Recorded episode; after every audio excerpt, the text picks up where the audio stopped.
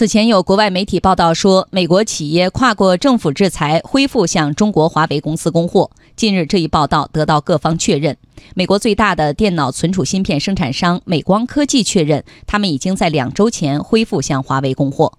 美光科技首席执行官梅赫罗特拉表示，公司合法的恢复一些现有产品的出货，是因为他们不在出口管理规范的范围，也不在实体清单的限制内。据了解，华为是美光最大的客户之一，美光大约百分之十三的年收入来自对华为的销售。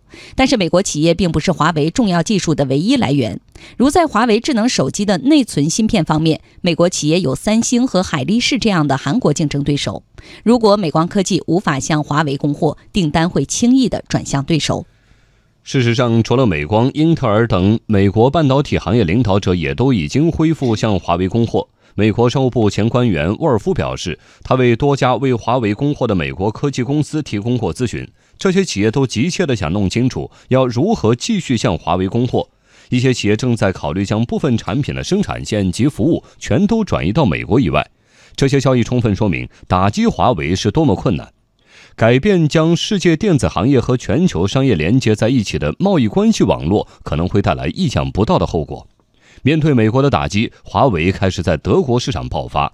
有报告显示，2008年至2018年，华为在德国的营业额平均每年增长百分之二十六。2018年，营业额达到近二十七亿欧元。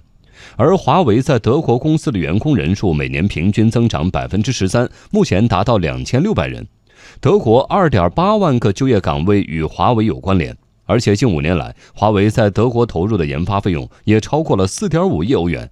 面对欧美市场的变化，不知道美国是否会后悔这一决定呢？